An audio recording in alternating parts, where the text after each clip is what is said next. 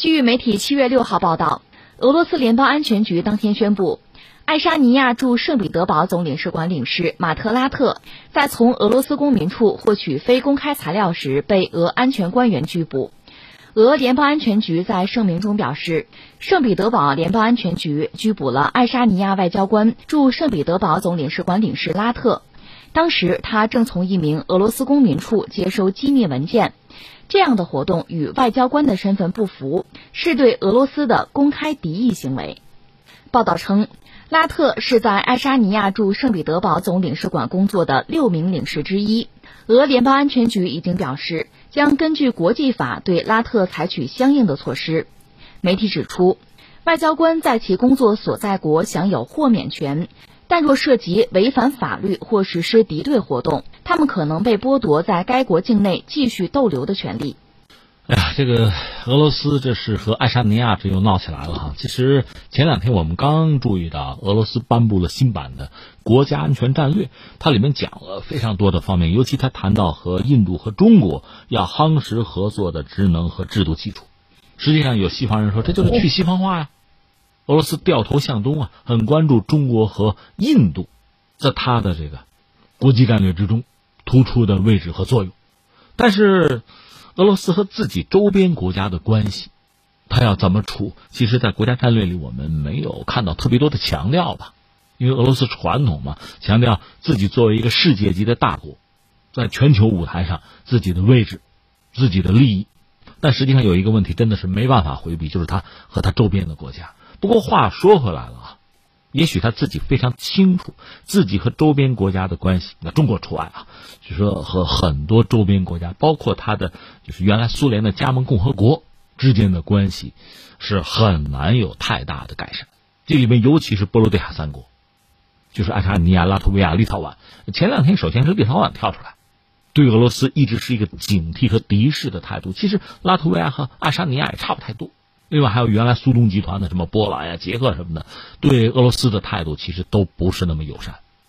当然，你可以理解说一个巴掌拍不响啊。对这个，首先是他们双边的关系，但是你不要忘了还有两个维度，一个是什么呢？历史上的维度，就是很多恩怨情仇啊，积累了非常漫长的，就几百年吧，至少是这么一个过程。再有就是有一些域外国家呀，背后施加压力和影响啊，点名嘛，就是欧洲国家，另外还包括美国呀。所以今天你看，我们聊到这儿了。这个俄罗斯对爱沙尼亚等于说发出了某种警告，甚至是敲打。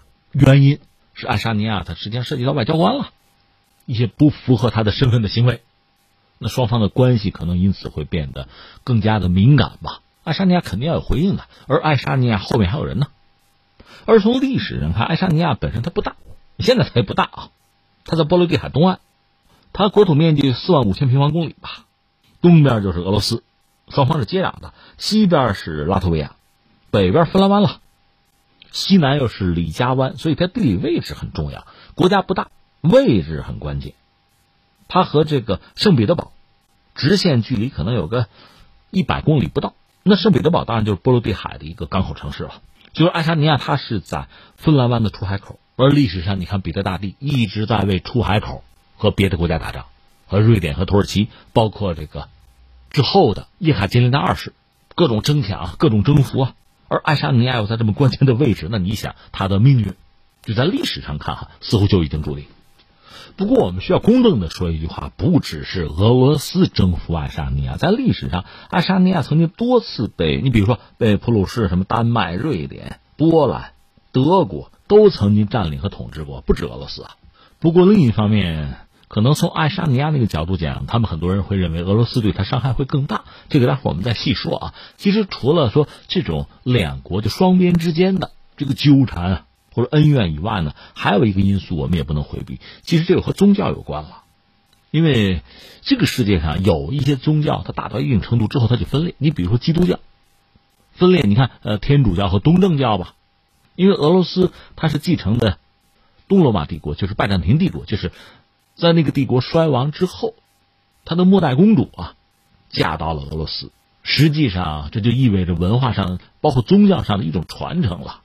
另一方面，我现在要说什么呢？就公元十一世纪的时候，那个时候就是基辅罗斯，就刚刚建国吧。就那个时候，日耳曼封建主就沿着波罗的海一路向东北方向来推进。你像立陶宛、拉脱维亚、爱沙尼亚，就成为日耳曼人像什么条顿骑士团啊、六亚尼亚宝剑骑士团呢，成为他们的领地。这名字你听着好像挺带劲儿是吧？这个看看老电影可以啊，但是这些东西现在都已经灰飞烟灭。但当时是有的，就是骑士团。你愿意的话，也可以把它理解成某个政权、某个国家那个意思吧，有那个性质啊。再往前推，就到了今天是在俄罗斯西北吧，诺夫哥罗德就到那儿了。这个诺夫哥罗德就是东斯拉夫人他们一个北方罗斯公国吧，就双方在这儿发生了一次大对撞。有一次，就历史上著名的叫做冰湖之战，冰湖战役，冰就是冰天雪地的冰，湖呢，楚德湖，双方是在冰面上进行了一次厮杀。那是在一二四二年春天，条顿骑士团和诺夫哥罗德的军队进行了一次大血战啊。最终谁赢了呢？代表东正教文明的这个斯拉夫人，诺夫哥罗德他们赢了，惨胜啊。其实你要说起来，就双方参战的人马也就是个几万人。这和我们中国历史上不能相提并论啊！按咱们的标准，他们这属于这个械斗啊，这大规模械斗而已。但是这次战役很有名，呃，日耳曼骑士团两个世纪的扩张到这儿就到了极限了。强弩之末不能传鲁缟啊，再不可能往前推进了。而这个东斯拉夫人就东正教算是守住了自己的疆界，但关键像什么爱沙尼亚之类的吧，是在日耳曼人的覆盖范围内。那将来奔哪去？天主教啊！人家是有一个基督教文明的圈子，而这诺夫哥罗德从这儿开始，就东边呗，那是东正教的这个文化基因。楚河汉界画出来了，这个格局到了十八世纪被打破，就是我们讲了，彼得大帝彼得一世呢，一七零三年兴建圣彼得堡，那你想爱沙尼亚面对的就是一个被入侵、被统治的命运，因为它地理位置对沙俄、对彼得大帝非常关键，这一统治就是二百零八年啊。到什么时候呢？一九一八年，爱沙尼亚宣布独立，成立爱沙尼亚共和国。那为什么他有机会独立？因为沙俄完蛋了，就是罗曼诺夫王朝，整个就是倒台。布尔什维克在俄国夺取了政权，退出一次大战，这样爱沙尼亚有机会独立。他宣布独立之后啊，马上邀请德国军队，你来啊，你保护我，寻求德国的保护。因为苏俄这时候退出一次大战了，为了保这个新生的政权能够存在，最后呢不惜做出重大的战略牺牲，就苏俄和德国签了那个布列斯特合约。那苏俄是把爱沙尼亚、什么芬兰、立陶宛、里夫兰、里夫兰就是拉脱维亚了，还有乌克兰大片的地区割给了德国，然后苏俄军队撤走。当时有这么一出，所以这不是。爱沙尼亚就算独立了嘛？但是也没高兴几天啊，德国战败，一战德国打败了，整个地缘政治格局又发生很大的变化。一个苏俄呢，之前那个布列斯特合约我不认了，废除，因为德国都战败了嘛，以前跟他签的那不算数了，就想收回之前割让给德国的大片的土地。这爱沙尼亚在一九一八年十一月二十八号，第二次宣布独立，这次主要是抵御苏俄军队的进攻。德国方面呢，本来战败了吧，但是有一部分人组成所谓自由军团帮忙，这样苏俄军队呢，反而又打败，打败了就算了，就和爱沙尼亚签了这个合约，就停战。苏俄又承认爱沙尼亚独立，但是这到了三十年代末，一九三九年，苏德签了互不侵犯条约。其实双方心里都知道和对方必有一战，在这天到来之前呢，要做充分的准备。从苏联这个角度来讲，必须要有大片的缓冲区啊。那爱沙尼亚就在自己这个势力范围之内，最终的爱沙尼亚是作为苏联的一个加盟共和国被并入苏联。这样，在二战期间，爱沙尼亚又被等到二战呢，就德国入侵苏联嘛，爱沙尼亚又曾经被德国占领。有一部分爱沙尼亚的民众呢，是把德国人作为什么解放者，又展开合作。结果二战呢，德国又输了，德国投降之后，苏联又重新占领爱沙尼亚，那就秋后算账了。所以，从爱沙尼亚人这个角度讲，很多人认为就是俄罗斯。包括苏联对自己是造成了巨大的伤害。另外，你想，爱沙尼亚既然已经又成为苏联的一个加盟共和国啊，那么所谓这个领土就可以切来切去、送来送去。你比如说，这克里米亚这个地方原来不是乌克兰的，是赫鲁晓夫把它切下来送给乌克兰的。所以现在呢，俄罗斯收回克里米亚，乌克兰不干，俄罗斯就说凭什么呀？那也是赫鲁晓夫送给你的，也不是你自己原来有的呀。而爱沙尼亚呢，在成为苏联的一个加盟共和国之后，就二战以后吧，它一部分领土被切下来给到俄罗斯，有这个，这领土的争端就此形成。特别在苏联解体之后，爱沙尼亚也独立了，独立就算账吧，一掰手指头，有两个地方，俄罗斯你得还给我，这是你占的我的地方，这是领土争端啊纠纷。俄罗斯说不对啊，我不承认呢，对爱沙尼亚的领土声索根本就拒绝谈判，更谈不上归还。那么双方的关系，你想它也好不了，因为以前和大家聊过，因为毕竟现在啊，这个世界基本上还是以这个国家作为基本的一个单位，如果在领土上出了问题。有了纠纷，就两个国家要缓和关系，真的就变得很难，谁也没法往后退步啊！因为你作为一个政权，自己的领土收不回来，保不住，那丧失合法性的，公众是没法支持的。所以你看，就着这条新闻吧，我们回顾了一下，呃，苏联、俄罗斯、爱沙尼亚之间的这个关系，哎呀，真是让人很感慨哈！感慨几句，第一个我们要说什么呢？就是这几个原因，历史的原因，就爱沙尼亚本身和俄罗斯之间。一度是敌对的，因为俄罗斯块很大嘛，对爱沙尼亚那就是一个征服、占领、统治，这个历史确实是有的。呃，另外还有什么呢？宗教这个矛盾也是根深蒂固的。不过刚才我们说了，爱沙尼亚地理位置很重要，真正征服它、占领它的在历史上很多好多国家，不止俄罗斯。但是爱沙尼亚和俄罗斯的关系到现在其实也没有办法真正的恢复，因为和其他国家相比，爱沙尼亚显然认为俄罗斯对他的伤害，包括苏联对他的伤害更深。